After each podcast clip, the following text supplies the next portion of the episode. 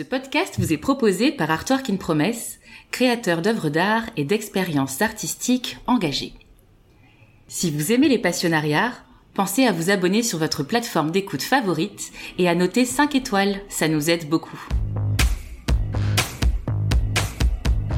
Bonjour, je suis Adeline Kubert et c'est moi qui présente Les Passionnariats, le podcast qui donne la parole aux femmes inspirantes et engagées du monde des arts.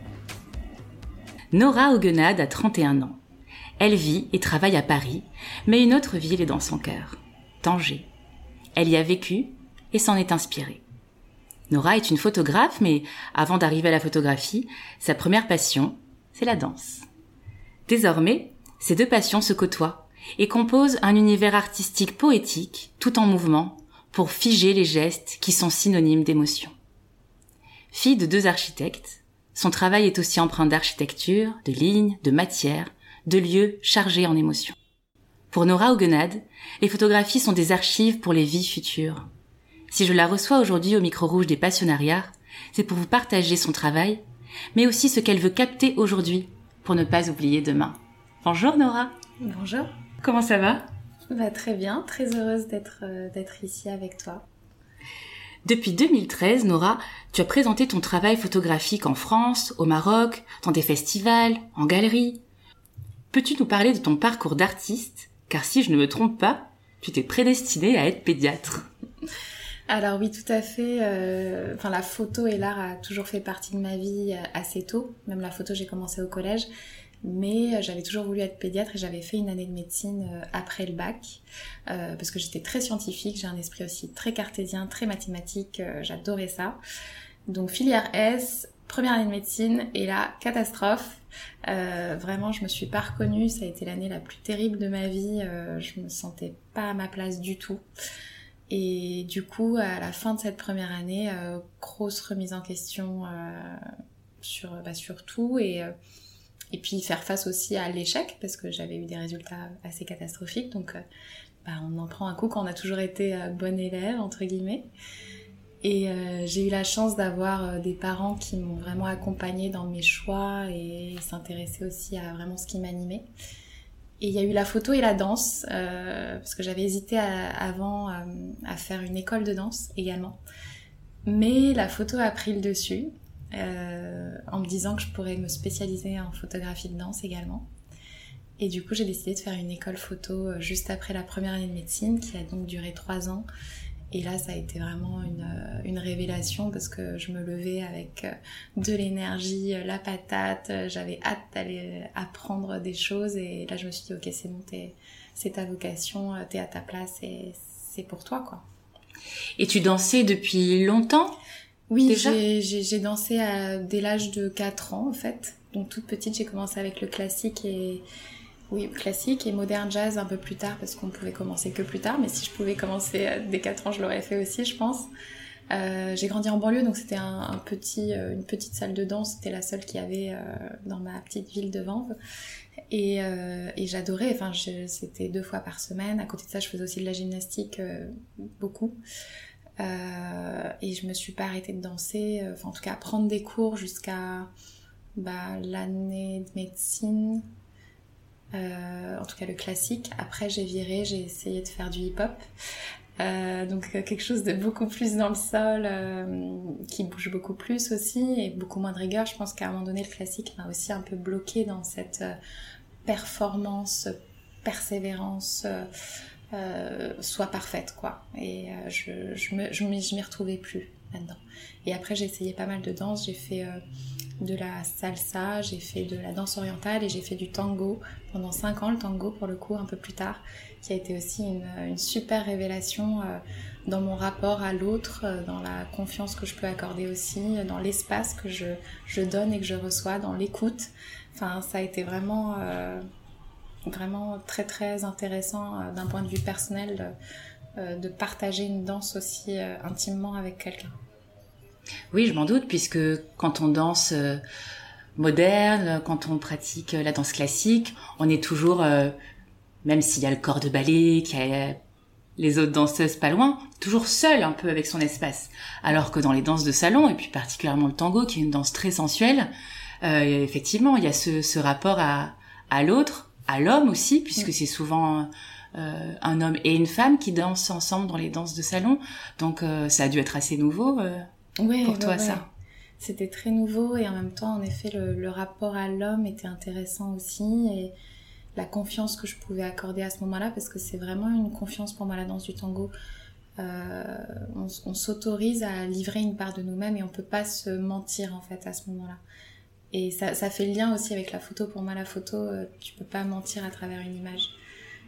Euh, donc, euh, donc c'était, c'était vraiment une belle découverte et, et c'est très vite, ça a été une passion. Je dansais beaucoup à un moment donné. J'ai très vite appris parce que j'avais des bases de classique. Donc j'ai même, euh, au bout de deux ans, assisté à mon prof en tant que, en tant que prof assistante. D'accord. Euh, et c'était, c'était génial, quoi. Je me livrais de plus en plus, je m'ouvrais de plus en plus. J'ai hâte de voir ça. et alors, comment la passion pour la photo est arrivée? Puisque c'est la danse qui prenait euh, beaucoup de place euh, en termes de passion artistique, mais pourtant c'est la photo que tu as choisie comme formation après cette année de médecine euh, qui n'était finalement pas pour toi. oui, c'est une bonne question. Bah, la photo, elle est arrivée donc au collège. Ce qui est drôle, c'est que Bon, ma grand-mère est, partie quand, ouais, quand j'avais 13-14 ans et avec son héritage, je me suis acheté mon premier appareil photo. Donc c'était très symbolique, je sais pas pourquoi j'ai eu cette envie, mais j'avais envie d'avoir mon appareil photo. Et au début, c'était vraiment pour le souvenir. C'est-à-dire que je l'emmenais tout le temps avec moi, je photographiais euh, mes amis. Euh, j'avais besoin, comme si je voulais témoigner de ce moment de ma vie et j'avais besoin de me souvenir à travers l'image. Mais j'y pensais pas du tout de manière euh, professionnelle. C'était vraiment laisser une trace en fait. C'est comme ça que la photo est arrivée. D'accord. Et il y a eu un autre déclic, un événement quand même assez important. Donc ma mère, euh, ma mère est marocaine. Elle, euh, elle était venue faire ses études en France. Elle a rencontré mon père. Elle nous a eu avec mon frère et ils se sont séparés. Et elle a essayé de repartir euh, vivre au Maroc quand j'avais 16 ans. Et du coup, bon, ça a été assez dur évidemment. Et en même temps, j'ai compris et je respecte énormément ce choix parce qu'elle a su s'écouter et, c'était important en tant que femme. C'était plus ma mère, c'était une femme qui s'écoutait, qui avait le besoin de rentrer en fait. Et donc ça a toujours été une, une inspiration aussi et je pense que ça m'a donné une certaine force pour faire mes choix et pas forcément dépendre euh, des autres pour choisir ce qui est bon pour nous. Et du coup, quand elle est repartie, je suis allée beaucoup plus au Maroc et j'ai commencé à faire des images au Maroc, vraiment beaucoup. Et c'est comme si je redécouvrais cette ville parce qu'on y allait beaucoup quand j'étais petite, mais, euh, mais là j'avais un autre regard complètement. Et cette lumière m'a vraiment, euh, m'a vraiment touché au cœur, euh, l'architecture, les gens. Donc j'ai fait beaucoup d'images et en fait c'est suite après aux personnes qui ont vu ces photos qui m'ont dit mais, mais c'est pas mal en fait ce que tu fais. Et c'est comme ça que je me suis dit ah ok peut-être qu'il y a quelque chose à, pousser parce que j'étais vraiment dans une espèce de, bulle et de transe euh, dans les rues de Tanger. Et c'est là où j'ai fait vraiment mes premières images qui ont eu du sens. Et, euh, d'ailleurs, ça a été ma première exposition quand j'avais 19 ans, c'était ces photos-là. Alors que j'avais aucune technique euh, de photographe, hein, j'avais un compact, c'était juste un regard en fait. Et des, des, choses qui me, qui me touchaient. Il y avait beaucoup de, de photos de rue ou d'immeubles, enfin c'était assez graphique toujours. C'était l'exposition Retour aux sources? Alors ça, non. le retour aux sources, c'était beaucoup plus tard euh, quand j'étais en euh, pour mon diplôme de, de, photographie. Euh, mais j'adore cette série-là en effet parce que du coup j'avais un peu plus de technique. Elle est en couleur cette série-là alors que mes toutes premières photos sont que du noir et blanc. Euh, et j'avais exposé ça au Centre culturel de l'espace Beaujon. Bah, j'étais en première année de photo à cette époque, mais les photos avaient été faites quand j'avais 17-18 ans. D'accord. Est-ce que je pourrais en voir certaines plus tard? Ah bah oui, bien sûr. Cool. Et quand tu dis que tu voyais cette ville euh, avec un nouveau regard, est-ce que c'était un nouveau regard qui qui venait de l'acte de liberté qu'avait fait ta maman? Ou est-ce que euh, c'était un regard euh, de jeune femme puisqu'à 16 ans, on n'est plus une petite fille mm. Est-ce que c'était les deux entremêlés? Je pense que c'était un peu les deux et et c'était aussi l'émerveillement de redécouvrir une culture différente. Euh, c'est-à-dire que quand j'étais petite et qu'on allait au Maroc, bah, t'es enfant, tu fais pas forcément gaffe aux choses. En effet, à 16 ans, déjà j'avais plus de forme, donc mon rapport, on parlait de mon rapport aux hommes, au Maroc, des fois, il y a des regards un peu insistants et tout ça, qui m'avaient un peu brusqué. et peut-être que l'appareil, c'était une façon aussi de me cacher et de pouvoir circuler avec plus de liberté. et je faisais ça vraiment très instinctivement. Je pense que c'était vraiment plus l'émerveillement de...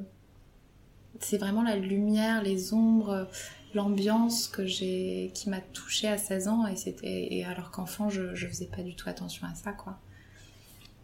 C'est marrant que tu dises ça puisque j'avais préparé une question qui est est-ce que photographier c'est se cacher derrière l'objectif pour regarder là où on n'a pas le droit de regarder?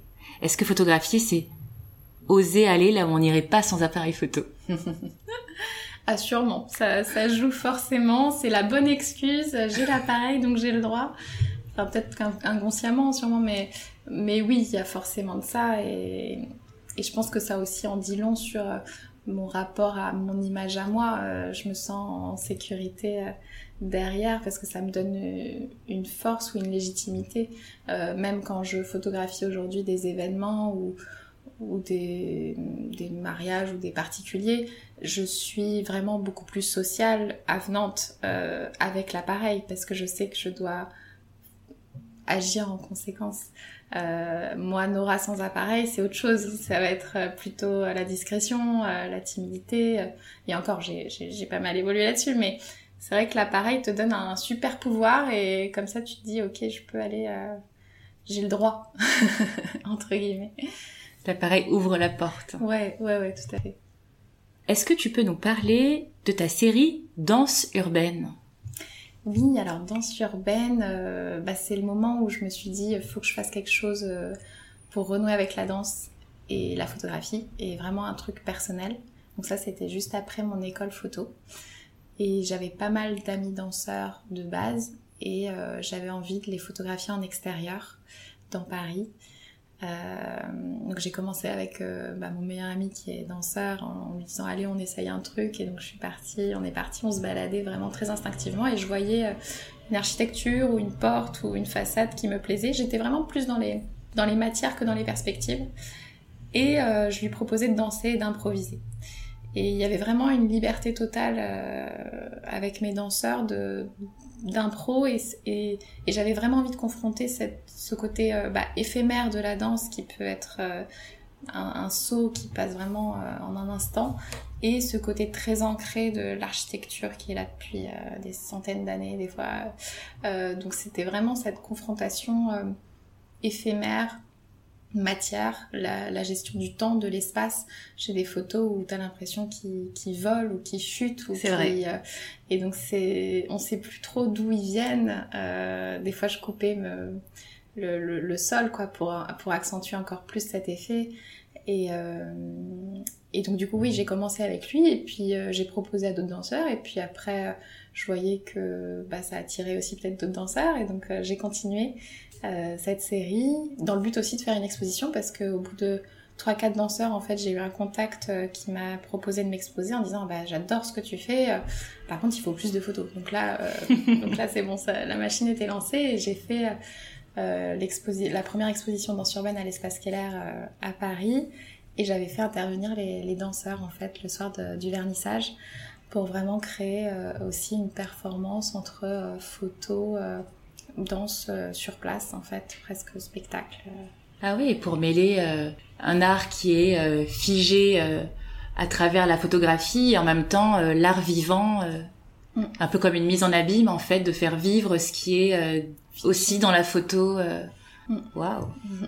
J'ai vu aussi que tu avais poursuivi cette série à Tanger avec des danseurs ou avec une architecture vraiment sur place.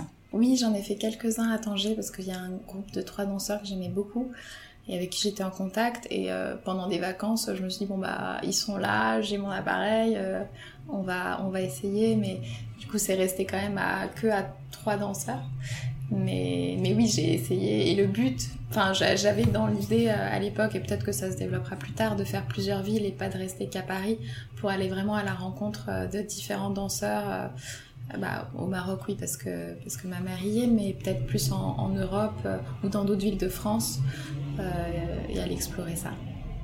C'est marrant parce que tu dis danseur, mais tu prends quand même souvent en photo des femmes. J'ai regardé cette série euh, euh, Danse urbaine. Est-ce que les femmes, elles t'inspirent plus que les hommes? Euh, Pas forcément. Je pense qu'elles étaient plus, elles sont plus venues me demander si je collaborais plus que des hommes. Donc je suis peut-être moins allée chercher des hommes. Après, euh, non, non, je sais pas qu'elles m'inspirent plus. Enfin, après, ce qui est cool, c'est quand elles ont des cheveux, ça, ça, procure encore plus de, de mouvement quand on le fige. Euh, donc ça donne un effet des fois qui est, qui est un peu surprenant grâce justement à, leurs cheveux qui sont en, mouvement. Euh, les hommes, on peut moins avoir cet effet-là. Mais non, c'est, pour le coup, c'est plutôt un hasard. C'était pas forcément un choix d'avoir plus de femmes. Et tu dis qu'elles venaient davantage à toi. C'est intéressant, ça. C'est ce que tu as pu constater dans leur, dans les, dans les prises de contact. Une fois que tu as communiqué sur ta série, des danseuses venaient euh, directement à toi pour savoir si tu accepterais de les prendre en photo? Oui, c'est ça, ouais. À partir du moment où je commençais à publier, euh, que c'était un peu partagé, j'ai eu des demandes. Euh, pour savoir si je faisais des, ouais, des, des collabs avec d'autres danseurs. Après, moi, je suis aussi allée chercher des gens que j'appréciais, dont j'appréciais la danse et, et, le travail. Donc c'était un peu les deux. D'accord. Pour moi, tu sais que je suis danseuse, je te l'ai déjà dit. La danse symbolise euh, la liberté du corps des femmes. Pour toi, la danse, elle symbolise quoi? Alors, la danse, pour moi, c'est un moyen d'expression déjà, premièrement. Euh, parce que je pense que le corps, euh, il en sait beaucoup plus des fois que notre mental, et que du coup, le fait de, de danser va libérer, va avoir euh, un effet vraiment de lâcher prise, qu'on conscientise pas forcément avec notre mental. Donc, ça va être une, une espèce de, de façon de, bah, de s'exprimer, d'écouter son corps aussi, c'est-à-dire que justement pendant longtemps j'ai pris des cours et là depuis récemment je fais beaucoup plus de danse intuitive et la danse intuitive en fait mon mental n'était plus là et du coup euh, quand t'es vraiment dans enfin la musique joue aussi beaucoup pour moi en tout cas il y a une espèce de je, suis très sensible à ça et j'ai fait aussi d'ailleurs pas mal de, piano euh, je ne maîtrisais plus ce qui se passait dans le sens où bah, si mon pied avait envie de se lever, bah, il se levait. Si euh, j'avais envie de me renfermer, je me renfermais. Et du coup, c'est un, une autre facette de nous-mêmes, je pense, de s'exprimer avec la danse. Et ça, ça en dit des fois beaucoup plus sur nous qu'on peut le penser, qu'on peut le croire. Est-ce que tu peux nous parler de ton projet Motus Chroma qui s'inscrit, euh, je le crois, complètement dans ce que tu décris euh Complètement, c'est exactement le but de ce projet. D'ailleurs, j'ai pas pris que des danseurs professionnels. Et c'était aussi euh, un argument, j'avais pas envie de mettre en avant que des gens qui, qui avaient une technique euh, parfaite ou quoi.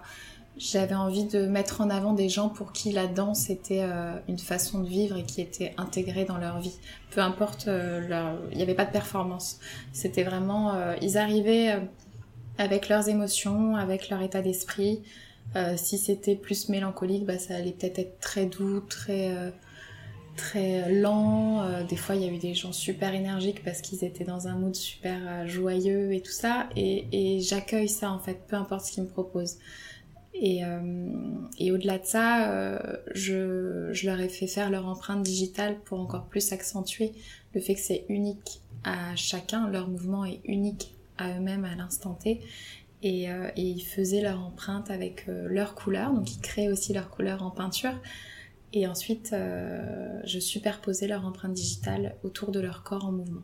C'est bien ce qui me semblait en regardant, euh, parce que voilà, j'ai regardé évidemment ce que tu avais produit avec Motus Chroma, et je me demandais quelle était la place de la peinture, parce que je voyais bien dans cette photographie qu'il y avait quelque chose de pictural, mais j'arrivais pas à comprendre exactement quoi. Donc en fait, ce sont leurs doigts trempés dans de la peinture, et c'est toi après qui recompose dans ta photographie euh, leur danse, leur eux, ouais. et euh, et cette couleur en fait qui, qui les symbolise quoi. Exactement. Et l'empreinte digitale, c'est aussi par quoi on nous définit. Et du coup, euh, c'est quelque chose d'unique à chacun. Et c'était euh, c'était accentuer ça, euh, qu'ils fassent leur couleur, leur empreinte et leur mouvement. Après, ça reste mon prisme de capter le mouvement que je reçois d'eux.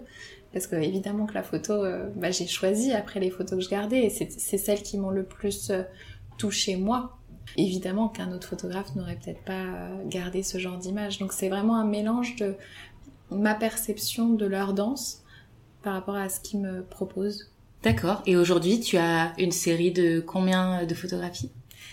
Euh, sur Motus Chroma Ouais. J'ai, alors j'ai fait 39 danseurs. Ah ouais, c'est beaucoup. Euh, donc c'est beaucoup. D'ailleurs, le confinement m'a vraiment permis de, de, d'avancer là-dessus. D'accord.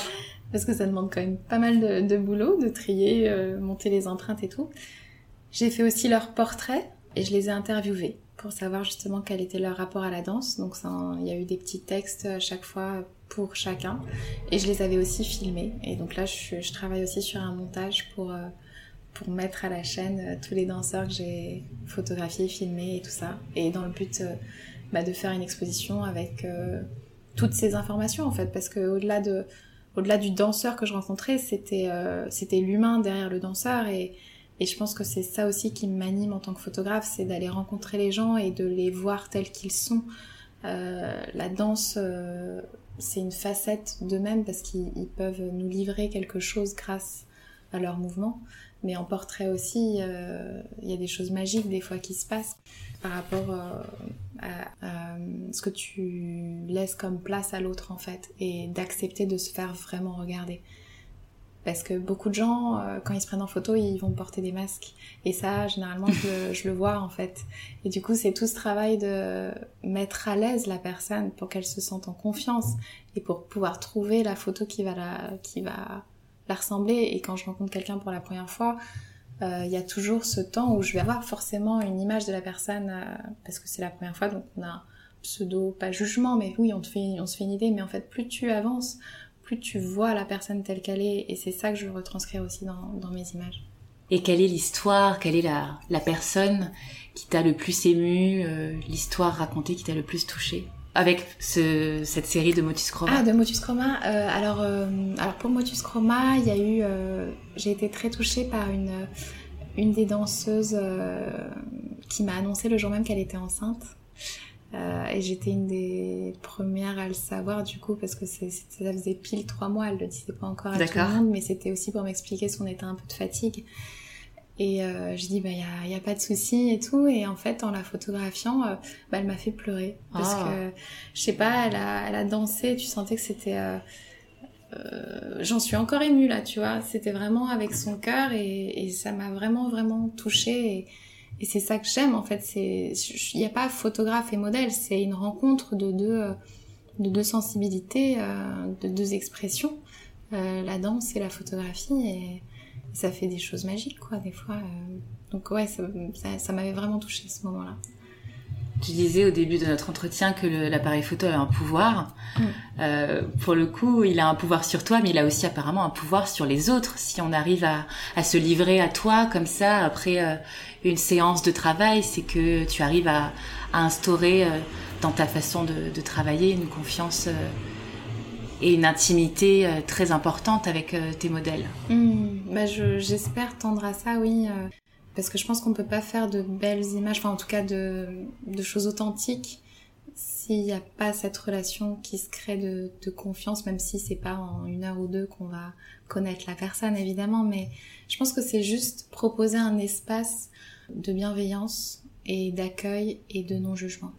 Et à partir de là, euh, bah, je pense que la personne peut, peut lâcher prise et, et se, se laisser regarder vraiment. Est-ce que tu penses que euh, les femmes aujourd'hui ont besoin de cet espace-là que tu crées? Oui, oui, oui, bien sûr. Est-ce que tu peux nous en parler? Euh, bah du coup, euh, enfin là je pense du coup, je, je sais pas si c'est vraiment dans le, dans le sujet, mais à l'association dont je fais partie, qui s'appelle Self Collective, qui est fait pour les femmes sous forme de booster donc assez long pour se redonner confiance à travers donc la self défense, le théâtre d'improvisation et la voix. Et j'y ai rajouté la photographie en fait. Parle-nous de cette association, c'est fabuleux. Quelle est sa mission?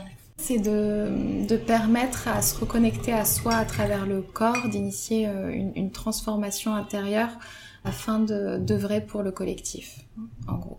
Et c'est pour retrouver sa, sa force intérieure en tant que femme et apprendre à s'affirmer, apprendre à dire non, apprendre à voir qu'on a des ressources, qu'on peut se défendre, qu'on peut se positionner. Et qu'est-ce qui t'a amené à rejoindre cette association? Euh, ce qui m'a amené, c'est suite à, une rupture amoureuse un peu difficile où je me sentais, euh, bah, je savais plus qui j'étais. et j'ai vu passer un atelier découverte où je vois méditation, salle défense. Je me dis tiens, intéressant. Euh, il y avait eu aussi un événement, mon frère s'était fait agresser et j'étais, je me sentais du coup pas en sécurité. Donc je m'étais, j'avais en tête de prendre des cours de, de self-défense. D'accord. Et là, j'ai vu un combo euh, savoir se défendre et euh, bah, prendre soin de soi et retrouver euh, ta force et tout. Je me suis dit, ok, c'est fait suite. pour moi. Et du coup, j'ai fait euh, ce stage euh, qui a été euh, l'effet d'une bombe, clairement. ça, ça a remis en place pas mal de choses. Donc ça, c'était il y a deux ans déjà. Et tout de suite après, j'ai voulu rejoindre l'association. Donc je leur ai proposé d'être leur photographe. C'est ce qui s'est passé. Donc j'ai refait aussi les images. Et puis assez vite, j'ai trouvé ça tellement incroyable comment ça pouvait nous bah, nous, nous transformer et aussi ce côté très euh, sororité parce qu'on était entre femmes et on avait vraiment un espace de bah, justement de, dialogue, euh, de, bienveillance euh, et il y a des liens très forts qui se sont créés pendant ce stage parce qu'on était on était complètement euh, nous-mêmes et on, mettait aussi en avant notre vulnérabilité et nos faiblesses, enfin nos faiblesses. C'est pas des faiblesses en fait, c'est qu'on a tous notre part de vulnérabilité et heureusement, et en fait c'est ça aussi qui nous rapproche, c'est quand on ose les montrer. Et ça, ça a été vraiment très fort parce que c'était, bah t'as le droit de, de pas être parfaite en fait. Et du coup, ça, ouais, ça a remis en cause pas mal de choses et j'ai j'ai très rapidement eu l'envie de proposer des séances photos pour les femmes qui traversaient cette période parce qu'au-delà euh, de faire la séance, c'était euh, la photo, elle témoigne d'un instant, d'un moment de ta vie. Donc c'était symbolique de faire une séance après un stage comme ça qui va te recontacter justement à tout ce que tu as vécu, tout ce que tu as appris, tout ce que tout ce qui est en toi de, de fort en fait et euh, et ça marque cette période-là.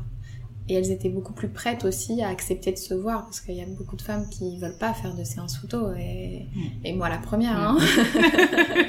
C'est- là aussi, Je vois de quoi tu parles. Voilà, c'est clairement, euh, c'est vraiment un exercice très difficile et justement on a travaillé au-delà de la photo et du résultat, c'est comment reconnecter à son corps sur comment tu te sens quand il y a un appareil qui est braqué sur toi. Et en fait tout de suite, euh, si tu fais un petit peu attention, bah t'as le cœur qui bat, t'es pas bien. Donc c'était, vu qu'on travaille énormément chez Self Collectif à la reconnexion justement au corps, à la respiration, euh, à vraiment prendre conscience de où se passent les choses, si c'est dans la gorge, si c'est dans le ventre, euh, où t'es tendu. Et en fait, c'est tellement d'informations sur, euh, sur tes émotions, en fait. Donc c'est passionnant. Et, du coup, là, je suis quand même euh, très active dans l'association.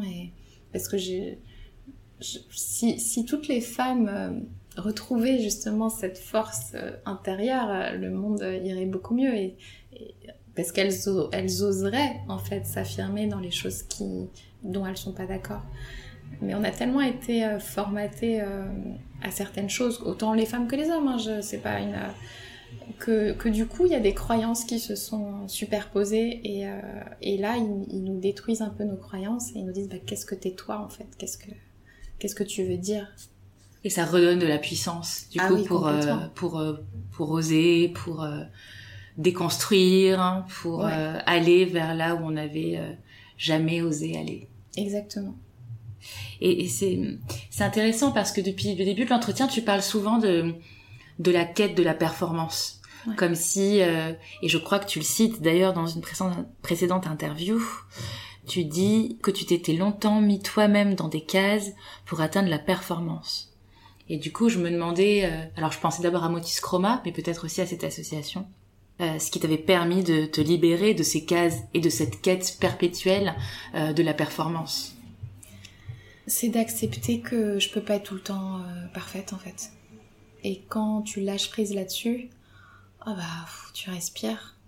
Et, d'être plus indulgente envers moi-même quand il y a des jours où bah ça marche pas, où je suis pas créative, où je suis triste, euh, où je suis pas au top de ma forme. Et c'est pas grave parce que heureusement euh, c'est grâce à ces vagues-là qu'après on retrouve une certaine énergie et qu'on peut être productif et performante. Mais je pense que j'ai été aussi beaucoup performante pour, euh, pour m'adapter aux gens, pour pas, pour pas décevoir. Ça, ça a été un vrai sujet.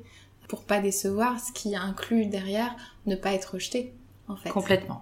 Donc c'est ce processus-là. Et en fait, si tu acceptes de base de pouvoir être rejeté, parce que parce qu'évidemment que tout le monde euh, ne t'accepte pas entre guillemets parce qu'ils ont leurs croyances et leur parcours mais si déjà de base tu dis ok bah je vais je vais peut-être être rejeté et ce sera pas grave bah là ça t'ouvre des portes incroyables et tout ça c'est cette association qui s'appelle Self Collective qui t'a permis de mettre le doigt dessus et de le travailler oui, ça a été, ça a été un déclencheur. Après, j'ai fait euh, pas mal de choses à côté pour moi aussi. Euh, bah, j'ai pris une thérapeute humaniste euh, qui m'a fait beaucoup bosser. J'ai fait de la danse intuitive qui m'a aussi révélé plein de choses. J'ai fait d'autres formes de stages. J'ai été initiée à la CNV, la communication non violente, grâce notamment à Self Collective, mais du coup, je m'y suis aussi intéressée à côté. J'ai lu pas mal de choses. Enfin, ça a été, euh, ça a été la petite graine, et petit à petit, après, euh, à côté de ça, je suis allée chercher d'autres informations. Et ça a vraiment joué sur, euh, ouais, sur, sur ce que je suis devenue aujourd'hui. Et de toute façon, le chemin est encore long, mais mais ça me permet de me reconnecter vraiment euh, à moi et plus être dans cette permanence, euh, dans cette permanente adaptabilité pour satisfaire. Parce qu'en fait, avant ça, j'étais la, petite amie parfaite, j'étais la sœur parfaite, j'étais la fille parfaite, j'étais l'amie parfaite, mais je m'écoutais pas du tout. Hmm. Et en fait, j'étais épuisée et je savais même plus euh, ce qui me, ce qui m'animait, en fait. Ce qui était ton, ton toi. Ouais, et puis, je pense que l'éducation de la danse n'aide pas trop à ça. Quand on est petite fille et qu'on commence la danse, on est sans cesse devant un miroir, mm. on est sans cesse en train d'entendre qu'il faut aller plus haut, aller plus loin, travailler encore, les écarts, être dans la performance sans arrêt, atteindre le mouvement parfait. Donc, euh, pour l'avoir vécu aussi, je, je comprends euh, ce que tu partages et c'est vrai que c'est une discipline qui apporte des choses merveilleuses, mais qui peut aussi euh, fragiliser par rapport à l'image de soi et mm. d'être toujours dans une quête qui en fait ne s'achèvera jamais puisque la perfection n'existe pas. Exactement. Qu'est-ce que tu as envie de photographier aujourd'hui, puisque tu, tu décris ta vision de la photographie comme constituer des archives pour les vies futures, comme si euh, tu voudrais un jour te retourner et en regardant tes photographies te dire ah oui ça, ça s'est passé, c'était important, il faut pas que j'oublie. Qu'est-ce que tu voudrais photographier aujourd'hui pour plus tard te dire euh, il faut pas que j'oublie? Euh, Je pense que ma vision a peut-être un peu changé, c'est peut-être moins pour le souvenir aujourd'hui.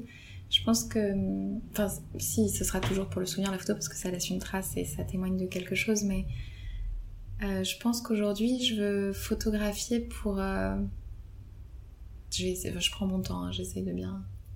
On a le temps. Parce que c'est vraiment une question que je me pose en fait. D'accord. Ce confinement m'a vraiment aussi remis face à ça. C'est pourquoi je fais de la photographie? Parce que souvent au début, bah, tu prends tout ce qu'il y a à prendre en termes de, de, boulot et tout ça, mais, mais tu perds. Là encore, tu te perds parce que tu as la peur de manquer tu as la peur de pas avoir de travail. Donc tu prends tout ce qui se passe. Euh, je pense qu'aujourd'hui, j'ai envie de photographier les gens. Je pense que c'est l'humain qui m'intéresse et à quel point ça peut avoir un, déclic sur la personne de, se voir en photo aussi, d'être face à son image. Donc il y a ce côté-là. J'aime la photographie aussi pour tout ce qu'elle peut apporter de très euh, poétique et j'aime en fait euh, embellir les choses à travers ma sensibilité, mais aller voir le petit détail le plus simple possible. Ça peut être une lumière euh, qui passe, mais, mais m'émerveiller devant quelque chose comme ça et de pouvoir l'immortaliser. Parce que souvent, on n'est pas dans le moment présent et en fait, tout est là à tout moment et quand on observe vraiment, parce que je suis une grande fan de l'émerveillement et de la contemplation, je peux... Bienvenue au Voilà.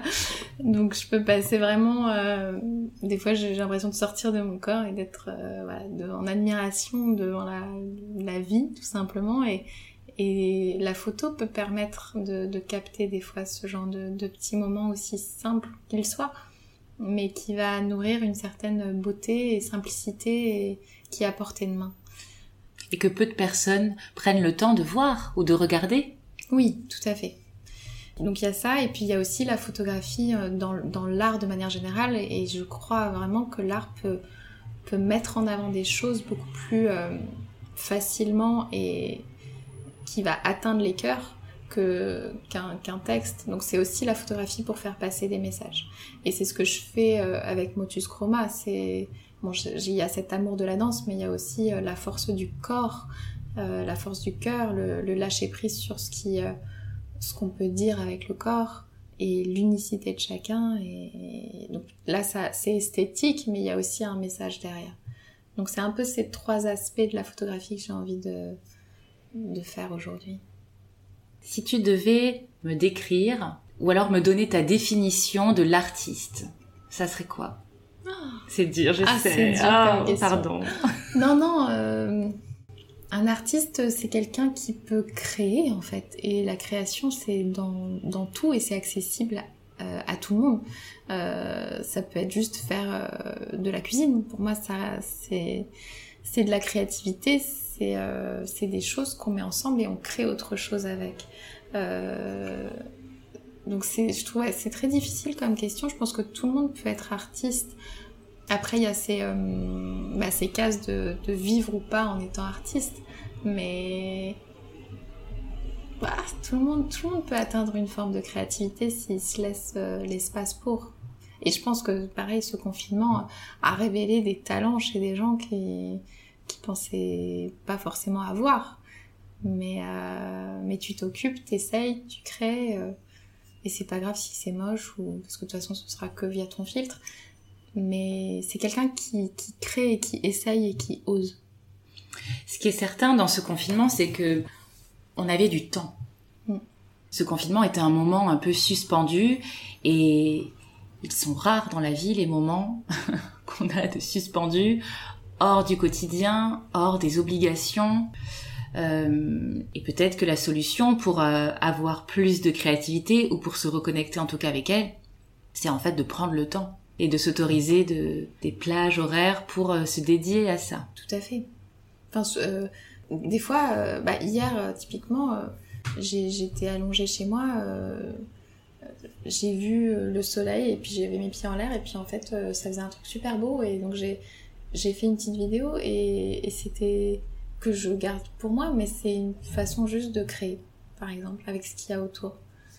Mais c'est pas forcément programmé, c'est ça que je voulais dire. Oui, c'est euh, suivre aussi une forme euh, d'instinct et de et de se dire là la vision que j'ai à ce moment-là, elle est intéressante au niveau de d'un œil, esthétiquement, poétiquement, parce qu'elle dit quelque chose, donc je la capte, et puis voilà, ça existe. C'est exactement.